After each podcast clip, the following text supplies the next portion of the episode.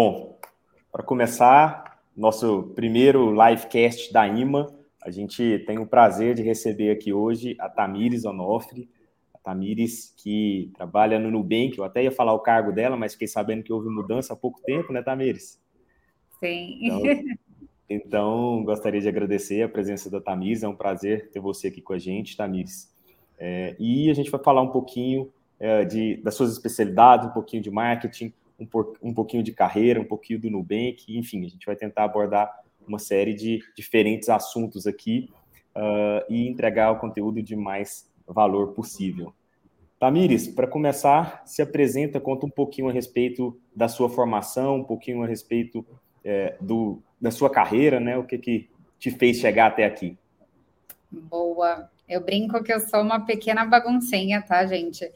Eu sou formada em jornalismo, na realidade, mas comecei desde o estágio na faculdade a trabalhar com CRM e me encantei por CRM, decidi que não queria sair disso. Cheguei a trabalhar um pouquinho com, ali com a parte de criação, então redação focada em CRM, personalização de conteúdo para CRM, que é um ponto que acredito que é, é essencial, na verdade, para a gente conseguir entregar um bom CRM é importante a gente saber personalizar para os clientes as nossas comunicações, né? Não adianta ter um background muito bom se o que a gente entrega para o cliente não é tão interessante quanto. E aí, dentro dessa jornada mesmo, é, eu comecei a entrar ali mais para uma parte que a gente chamava de projetos, então a parte mais de gestão mesmo, de direcionamento da estratégia, tanto pensando na jornada do cliente, no que a gente chama de régua de relacionamento, que é a parte que a gente brinca que é o feijão com arroz do CRM, que é você saber dar boas-vindas para quem acabou de chegar, você entender um pouquinho ali sobre o timing dos clientes para realizar uma primeira compra, como é que você rentabiliza esse cliente, como é que você é, se torna dono do maior pedaço possível da carteira dele. É, isso olhando para qualquer tipo de varejo, como é que você retém esse cliente mas também para estratégias que a gente chama de ad hoc, que é tudo aquilo que roda e que é extremamente pontual, mas que a gente precisa segmentar tão bem quanto seja uma Black Friday da vida, quando a gente fala nos, nos festivais de bebê, no supermercado, para não cair naquele erro de falar de roupinha de bebê para quem nunca comprou esse tipo de produto. Uhum. É, trabalhava, trabalhei um bom tempo aí com essa parte de estratégia é, e aí comecei a me especializar em data science, porque eu entendi que tão importante quanto a comunicação personalizada era também a gente saber analisar os dados, compreender ali o comportamento do cliente, conseguir modelar uma base para tirar maior insights possíveis para poder direcionar isso da melhor forma na estratégia. Legal, Tamires. Para a gente dar um passo um pouquinho atrás, que a gente com certeza vai ter uh, pessoas de diferentes níveis de conhecimento, de entendimento e de especialização uh, nos ouvindo. Uh, conta o que é CRM, o que faz um profissional de CRM, quais são as possibilidades dentro eh, de uma carreira e do, de um, ferramentas de CRM.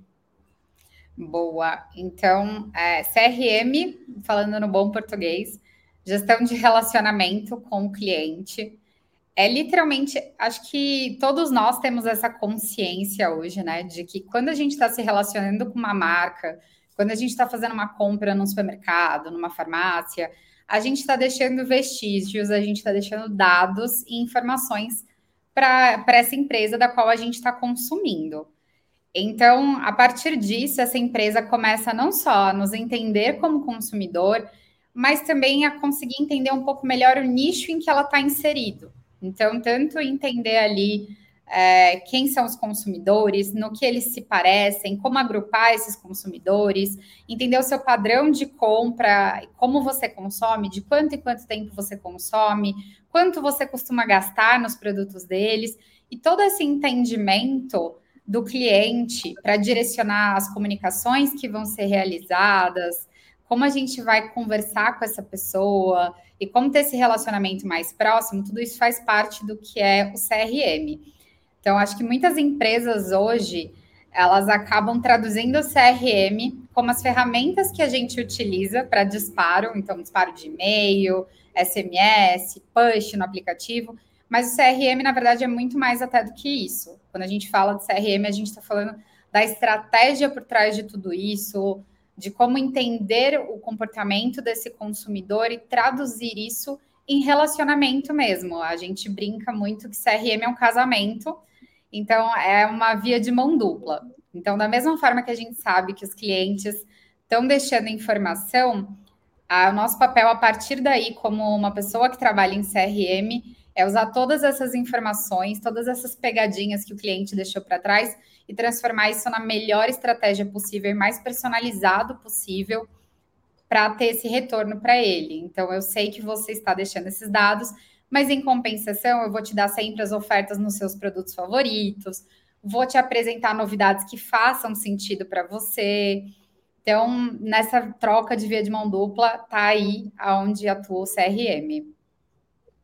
Excelente observação, eh, Tamires, porque muitas vezes, não só o CRM, mas até a, a parte antes disso, né, uh, que são os dados que a gente vai deixando durante as nossas navegações em sites, aplicativos, são vistos e vendidos na mídia e às vezes por alguns profissionais como vilões, né, como se fosse um problema, algo sempre ruim, obrigatoriamente ruim que a gente estivesse deixando, e não necessariamente é isso. Se a empresa souber utilizar, se a empresa for uma pessoa boa no trabalho de CRM, ela com certeza vai conseguir transformar aqueles dados em oportunidades para o cliente, né? É, eu achei muito legal essa, essa, esse posicionamento seu, porque realmente mostra o lado diferente uh, dessa uh, infinidade de dados que a gente vai deixando pelo caminho durante uma navegação web. Né?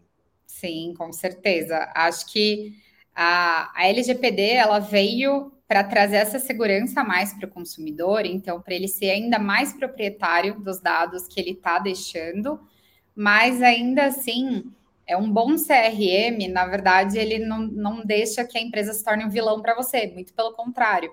Um bom CRM, ele entende ali de quanto em quanto tempo você gosta de receber ofertas, o que você gosta de consumir, o que faz sentido para você e até entende, de acordo com pessoas que têm um perfil parecido com o seu, o que você poderia gostar e que você ainda não conhece dentro da marca. Então, é muito mais no sentido de um relacionamento mesmo e de ter essa abertura. Um bom CRM também deixa essa abertura para que o consumidor fale: olha, eu não quero receber com tanta frequência comunicação, ou então eu não quero mais receber comunicação por WhatsApp ou por SMS então, a ideia de fato é apenas construir aí uma base de um relacionamento duradouro e que tem tudo para ser bom para ambos os lados.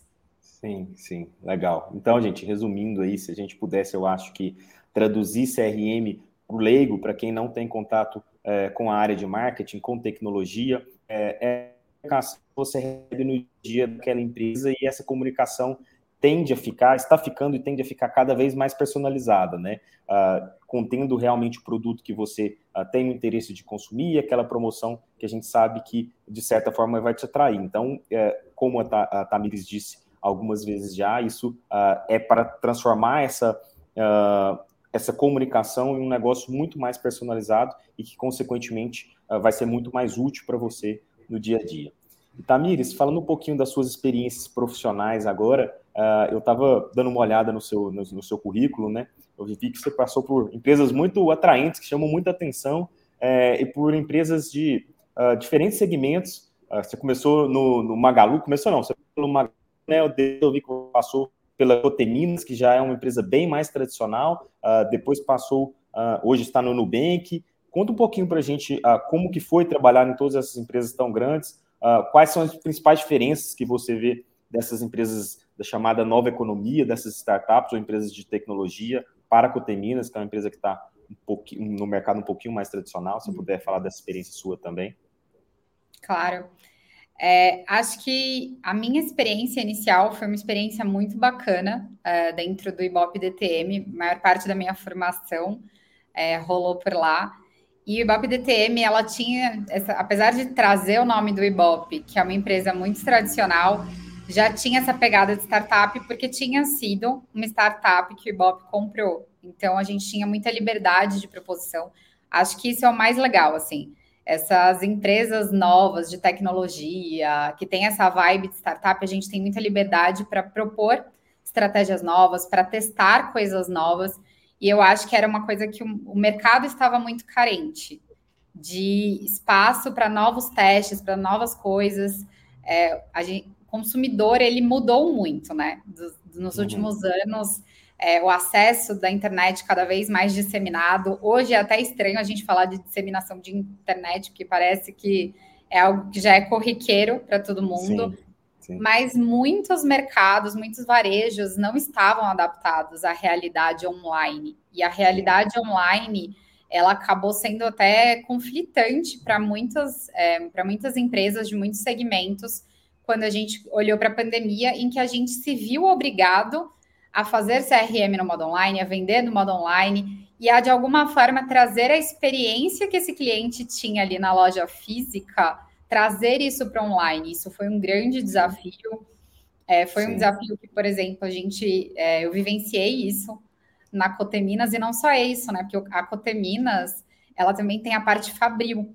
Então, até uhum. mesmo a questão de chegada de insumo, que a gente uhum. viu que muitas indústrias tiveram esse problema com relação à importação, é, atraso mesmo de insumos. Então, e assim, até hoje algumas estão sofrendo, na verdade, né? Exato, ainda não é que a gente voltou à vida 100% normal, né? Então, Sim. muitas empresas não tinham nem o site preparado para o volume que eles passaram a receber. Então, assim, Sim. eu vi cases de colegas de, putz, meu site quebrou em um determinado momento de acesso, porque estava uhum. acostumado com um X número de visitantes, e isso no mínimo dobrou na pandemia, porque não é que as pessoas deixaram de consumir, as pessoas passaram a consumir de uma forma diferente, Sim. entregar estratégia de forma online também foi muito diferente.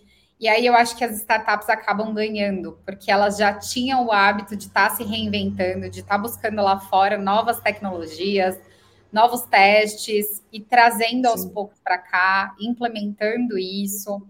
Então, para as startups, acabou que era mais do que já era o dia a dia delas, né? Sim, Enquanto sim. que as empresas mais tradicionais é, foi um momento aí de reinvenção mesmo, em muitos casos, de um aprendizado completamente do zero.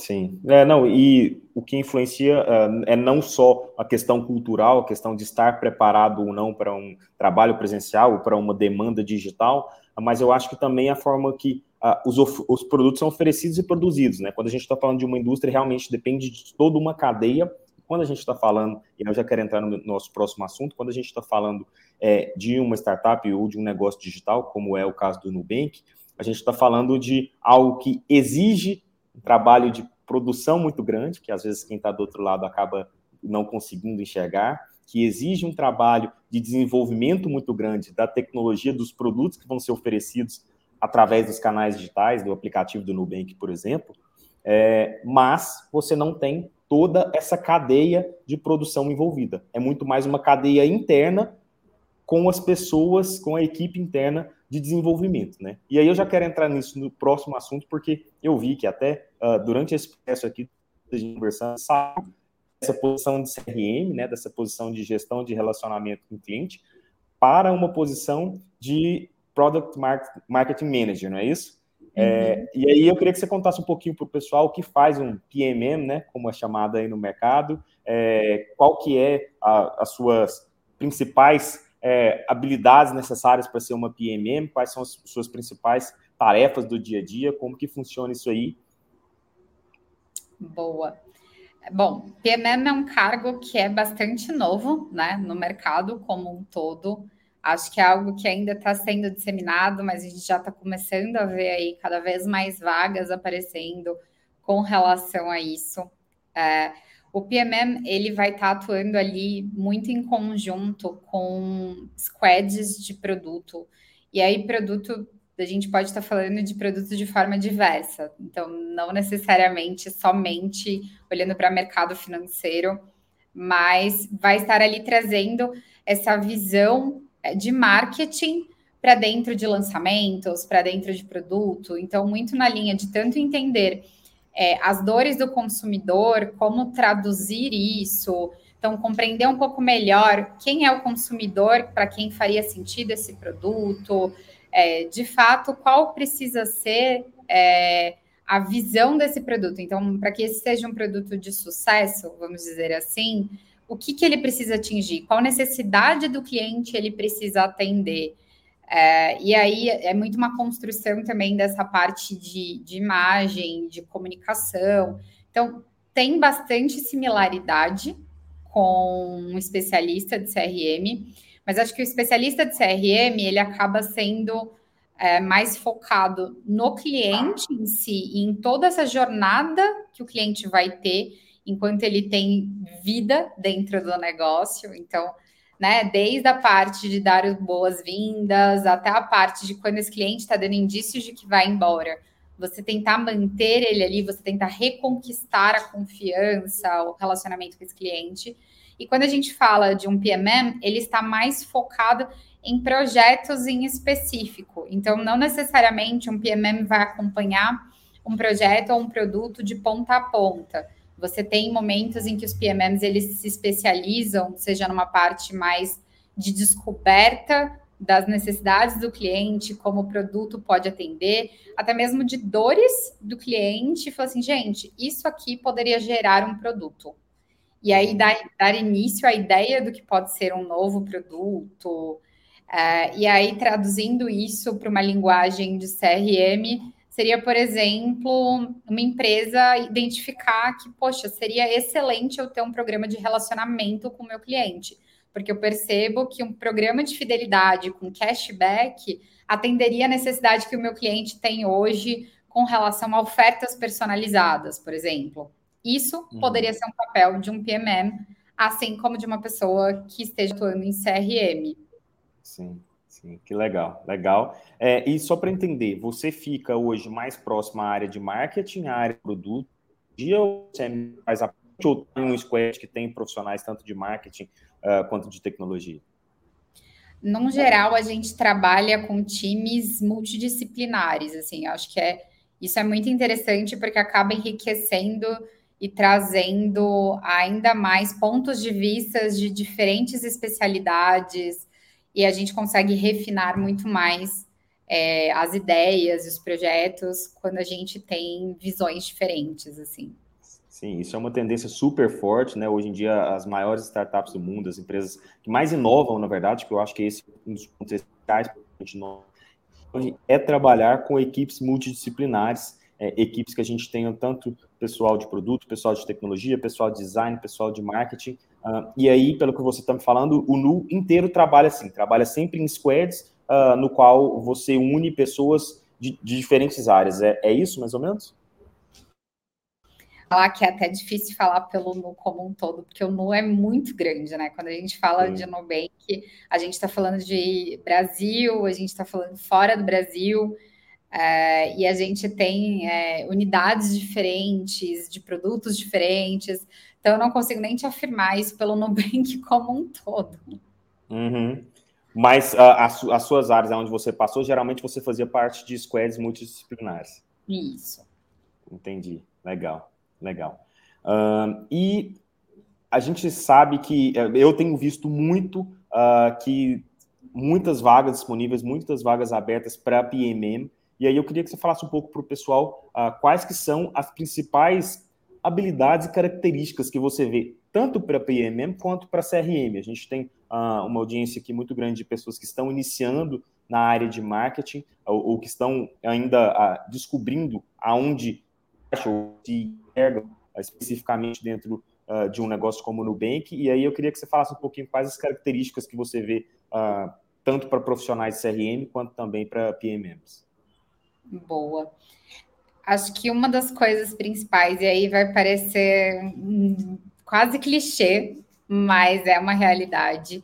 Eu acho que a questão da proatividade, da, do senso de dono, de querer fazer a coisa acontecer, faz muito parte tanto do trabalho do PMM quanto do trabalho de quem está ali em CRM. Porque você está o tempo inteiro é, consumindo informação e transformando essa estratégia e propondo coisas e fazendo a coisa acontecer. Então, acho que esse é um ponto muito importante, assim, é abraçar os projetos, abraçar as iniciativas é, e estar tá ali sempre muito junto para consumir dado, para entender o que vai ser direcionado para o cliente. Então, acho que esse é um ponto que pega tanto quando a gente fala de alguém que quer trabalhar com CRM, além de ter, né, de buscar entender um pouco mais sobre as estratégias de marketing que são aplicadas para CRM, o que a gente costuma trabalhar como base num CRM. Então, ah, ciclo de vida do cliente, quais são as formas que geralmente se usa para segmentar clientes, para criar personas, para personalizar a comunicação. Eu acho que essa é uma, uma visão que é muito legal de se desenvolver e é sempre bastante importante. Assim, quando você se cadastra para receber um e-mail de alguma marca, começa a reparar nos padrões que essa marca usa, em que momentos ela te chama pelo nome, o que mais parece que tem personalização ali feita para você. Então, assim, nossa, esses produtos aqui que eu estou vendo no aplicativo com desconto para mim, de fato fazem sentido. É o que eu consumo, é parecido com o que eu consumo. Isso, num geral, já começa a te dar vários insights a respeito de CRM e acaba se tornando um vício. Então, eu, particularmente, todos os e-mails que eu recebo das marcas que eu tô, que eu assino newsletter, eu começo a reparar, eu falo, hum, esse e-mail aqui ele não está personalizado para mim, não fez muito sentido. Ou esse tem, o que, que eu faria de diferente? Eu acho que começar a se provocar com relação a isso também vai refinando o olhar a respeito do que pode ser esse relacionamento com o cliente. Sim, sim. E, e antes de você falar do, do, PMM, eu queria só. Até anotei uma frase que eu lembrei aqui, que eu ouvi há pouco tempo, achei muito legal. É comunicação digital eficiente, ela tem que ter a personalização da alta costura, mas a escala da fábrica têxtil. Então, eu achei isso muito legal, porque é realmente o que a gente tenta fazer no dia a dia quando a gente está trabalhando no CRM, né? A gente tenta ter realmente aquela personalização como se fosse só aquela pessoa que estivesse recebendo aquilo, como se estivesse sendo construída é, para aquela pessoa, aquela comunicação, mas a gente sabe que a gente precisa fazer isso em larguíssima escala para que o máximo de pessoas possíveis uh, recebam esse tipo de comunicação, né? Sim, com certeza. E aí tá a chave do sucesso, né? É o cliente olhar para aquilo, entender que aquilo tem tudo a ver com ele, mas assim como ele está tendo essa sensação nesse momento, a gente tem outras diversas pessoas tendo essa mesma sensação nesse mesmo momento.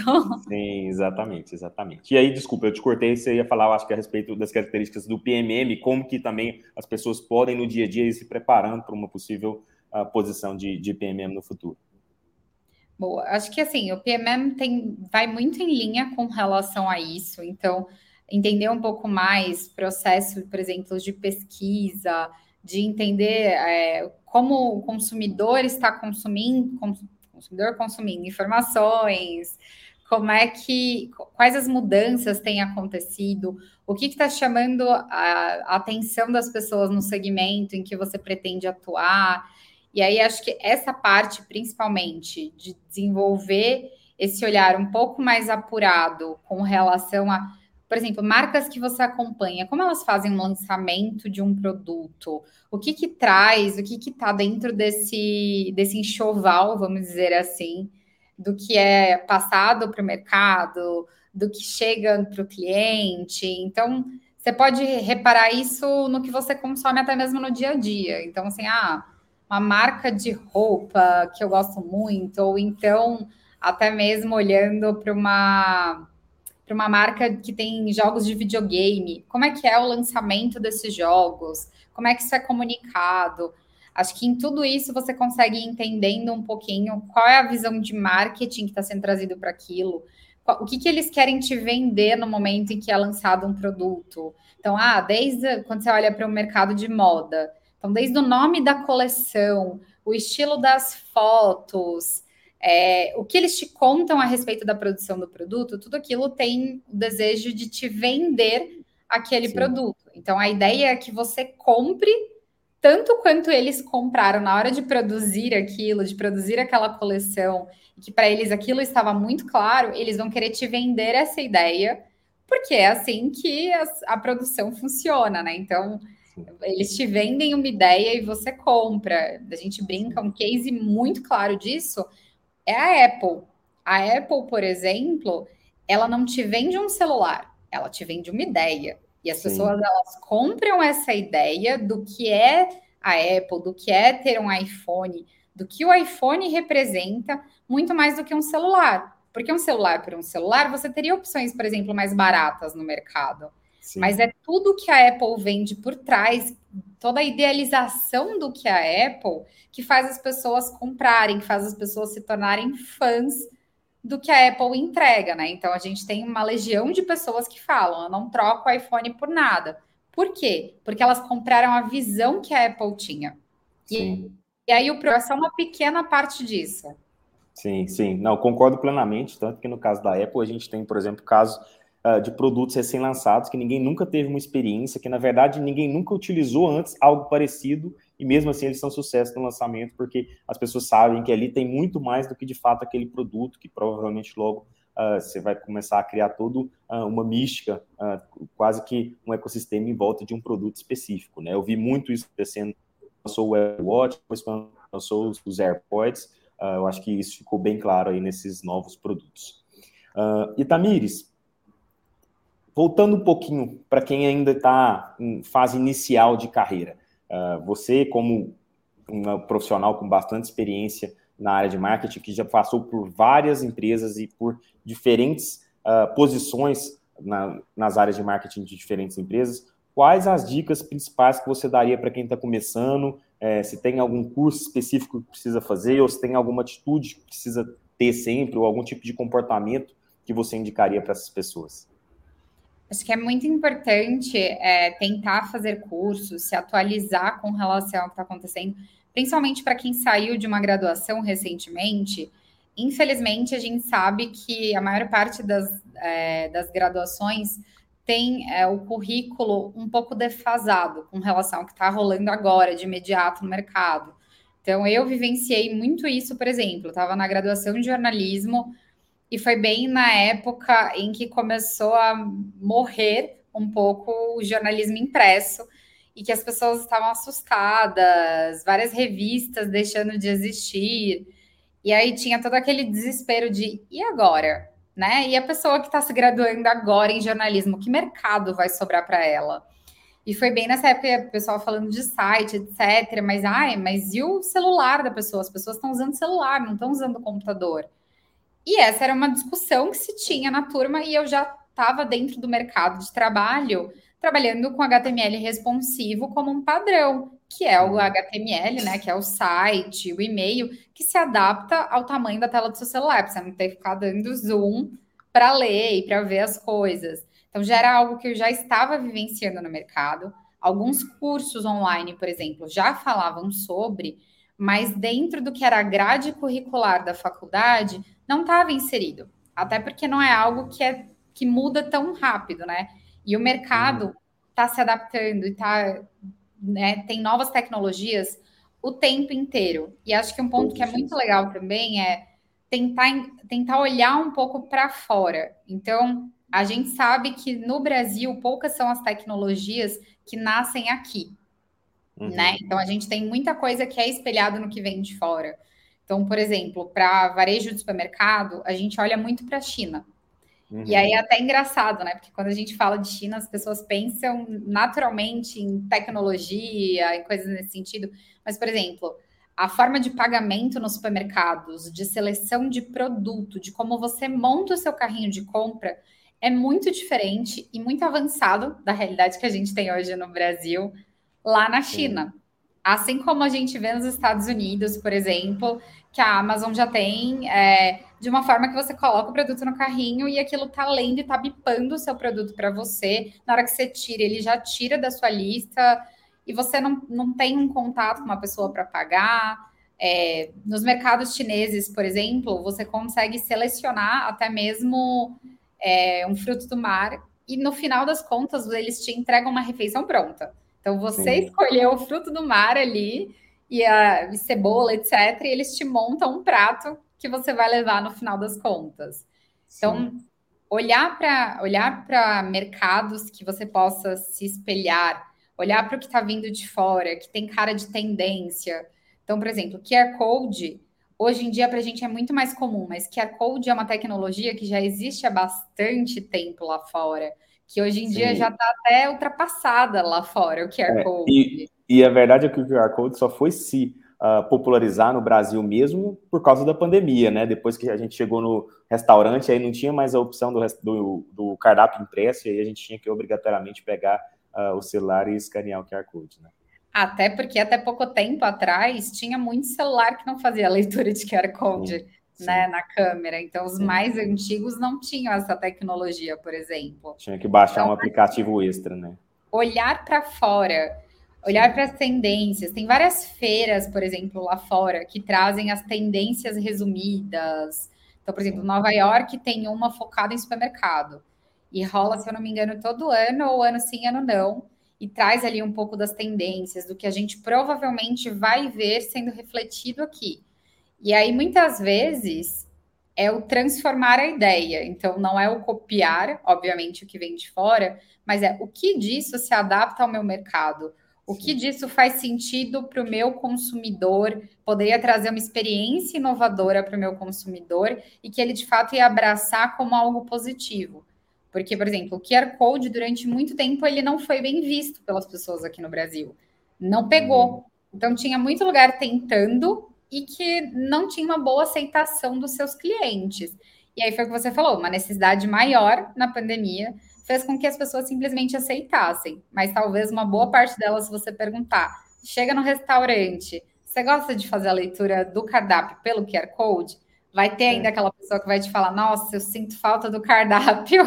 É, com certeza, com certeza. Sempre tem, né? O pessoal que uh, é mais resistente a essas mudanças. Então, eu achei super legal uh, os dois principais pontos que você colocou, porque eu te perguntei quais que são as principais dicas para quem quiser se especializar na área de marketing, mas você falou duas coisas que eu acho que valem para praticamente todos os profissionais, uh, e uma delas é, inclusive, é, uma dos principais é, tripés que a gente utiliza uh, dentro da IMA, assim, que a gente quer uh, sempre ter dentro da IMA. O primeiro dele foi estar sempre aberto a aprender, e eu acho que isso nunca foi tão atual tendo em vista que o que hoje a gente sabe, a ferramenta que hoje a gente domina de cabo a rabo, amanhã muda. Facebook Ads e Google Ads que o digam, né? Todos os dias mudam os algoritmos uh, e mudam até a forma de, de, subir um anúncio, de subir uma campanha. Então a gente tem que estar sempre aberto a aprender e disposto a correr as coisas mudar, não ficar criticando porque mudou, e sim uh, entender que aquilo faz parte do processo natural é, de evolução do produto. É, e aí isso está muito uh, em convergência com o que a gente uh, trabalha dentro da IMA, que é o do lifelong learning, que a gente tem que estar aberto a aprender durante toda a vida, isso a gente está se atualizando, e o outro é estar sempre conectado às tendências do mercado. E você deu vários exemplos aí de mercado que a gente pode se espelhar, mas eu acho que qualquer profissional também precisa estar conectado com o que está acontecendo é, no mercado dele. E você falou uma coisa que me chama muita atenção, que quando eu falo a respeito dessas novas profissões que estão surgindo, dessas novas oportunidades que estão acontecendo com essas mudanças tecnológicas, principalmente, tem muita gente que se assusta muito. E aí eu acho que foi exatamente o que aconteceu na faculdade de jornalismo, quando você estava saindo lá, uh, e o pessoal apavorado com o fim da mídia tradicional, entre uhum. aspas. Não sabiam as melhores e tal, maiores oportunidades para jornalistas estavam nascendo ali, né, junto com a internet, junto com a comunicação é, direta com o cliente. Hoje em dia, eu não sei se todo mundo tem ciência disso, mas boa parte das vagas de marketing em startups são ocupadas por jornalistas, que não obrigatoriamente criam conteúdo jornalístico, que são é, redatoras, mas que às vezes trabalham nessa parte é, de comunicação direta com o cliente, parte de comunicação é, via redes sociais, enfim, ah, uma série de possibilidades que realmente surgiu junto com a, com a tecnologia, né? Você tem muitas colegas jornalistas lá no NU? Olha, não vou, não vou te mentir, assim, que essa parte de formação das pessoas não é algo que eu acompanho tanto. Mas, assim, eu posso dizer pelo que eu vejo até das pessoas que fizeram faculdade comigo. Tem pessoas hoje tanto trabalhando em agência publicitária, quanto tem pessoas nas mais diversas nas mais diversas profissões atualmente, né? Não sou só eu que migrei para o marketing. Eu acho que é muito mais uma questão de estar aberto. Então, assim, eu estava aberto à oportunidade de aprender e dentro da minha própria empresa, na época, eu fui aprendendo e fui avançando para aquilo que eu via que fazia mais sentido, que me brilhava mais o olho. eu acho que é muito importante isso, assim, a gente saber escolher coisas que brilham o olho. É o conteúdo que você realmente gosta de consumir, que não vai ser cansativo, que não vai ser trabalhoso. Porque, assim, obviamente, a gente tem aqueles dias que a gente passa do horário, que é aquela coisa meio corrida, mas se no final você tiver aquela sensação de eu estou fazendo algo que eu acho relevante, eu estou fazendo algo que eu realmente gosto de fazer, eu acho que tudo isso faz valer a pena e dá esse gás de não, eu vou pesquisar mais, eu quero saber mais as tendências, eu quero propor coisas novas, eu quero ser a pessoa que vai levantar a mãozinha e vai falar: olha, eu acho que daria para a gente testar isso ou testar aquilo. Então, acho que é um pouco disso, assim. Eu tenho colegas que atuam hoje como jornalistas, né? Então, jornalismo não se findou. Tem pessoas Sim, ainda que estão trabalhando em TV, como tem pessoas que estão trabalhando com assessoria de imprensa. Tem muita gente no marketing também. Eu acho que tem. O legal é isso. O mercado ele tem entendido que ele tem novas necessidades. Ele tem criado novas posições para essas necessidades que vão surgindo né? Então, até mesmo pensando, por exemplo, agilista. Agilista também é uma profissão extremamente recente e surgiu de uma necessidade das empresas. E aí, pessoa, as pessoas que levantaram a mão e quero ah, foram as pessoas que lá atrás começaram a galgar o seu espaço ali e que hoje são referência. Então, é, boa parte das empresas hoje tem, é, tem agilistas para ajudar nesse processo é, de crescimento, para ajudar ali no meio das equipes. E foi um pouco isso, assim, foram pessoas que se dispuseram a aprender e abraçar novos desafios e vamos para cima e vamos aprender juntos. Então, ao mesmo tempo que a empresa estava aprendendo, as pessoas estavam aprendendo em conjunto com a empresa. Exatamente, exatamente. É, eu acho que o, o segredo é esse: é estar disposto a aprender, a entender que o mundo não vai acabar porque a sua profissão está deixando de existir, ou porque talvez uh, sofrendo uma mudança drástica. As mudanças elas estão aí, vão continuar acontecendo, mas uh, eu acho que as oportunidades nunca vão deixar de acontecer e provavelmente as habilidades que você tem uh, vão ser sempre muito úteis em alguma etapa do processo ali. Então, acho que ah, tudo se resume a não se desesperar e estar disposto a reaprender sempre.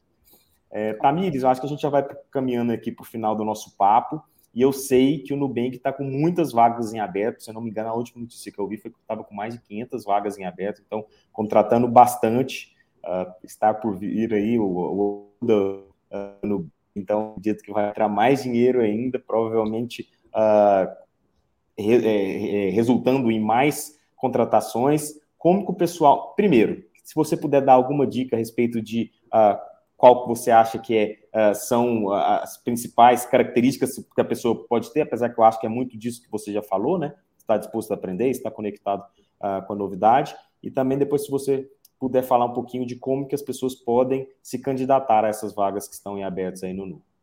Boa, perfeito.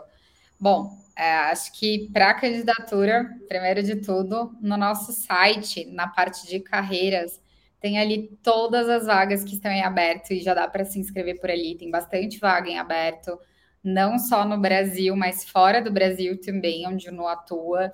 Então, acho que vale super dar uma olhada. Assim como várias empresas, o Nubank super se adaptou com relação ao, cenário de pandemia. A gente tem pessoas que estão trabalhando remotamente em diferentes partes do Brasil. Então, Acho que é super legal, dá uma olhada, se faz sentido, se tem match com aquilo que você já trabalha, com aquilo que você conhece, eu acho que faz muito sentido. Então, deem uma olhada lá, tem bastante vaga em aberto mesmo no site. É, e acho que com relação ao perfil de profissional, é muito disso que a gente já conversou aqui, assim. É estar disposto a aprender, a pôr a mão na massa. Acho que é, isso é muito claro que é um perfil do Nubank aí, né? Desde que o Nubank nasceu e de, da forma com que o Nubank nasceu. Então, a galera é extremamente mão na massa, extremamente antenada às novidades e sempre ali em busca de entregar o melhor possível para os nossos clientes. Então, acho que ter essa visão é essencial. Mas é isso, deem uma olhada ali no site, tem bastante vaga em aberto mesmo. Legal, legal, muito, muito legal. Obrigadão, Tamires. Obrigado por compartilhar suas experiências com a gente. Obrigado por dar as dicas aí para o pessoal que quer entrar no NU, para quem quer realmente seguir na, na carreira de marketing. Uh, pessoal, para quem não sabe, a Tamires ela é uma das nossas professoras do curso de marketing digital. Ela vai falar especificamente de CRM uh, ah, nesse curso. Depois a gente vai ter um curso específico de CRM e quem sabe um de PMM em breve, né, Tamires? Depois que uh, a gente tiver um pouco mais avançado aí nesse processo. E é isso. Muito obrigado, Tamires. É, obrigado, pessoal que acompanhou. Depois a gente vai disponibilizar esse conteúdo aí nas mais diversas plataformas, nos mais diversos formatos. Boa noite, Tamires. Obrigado pela presença. Boa noite. Obrigada, gente. Um abraço.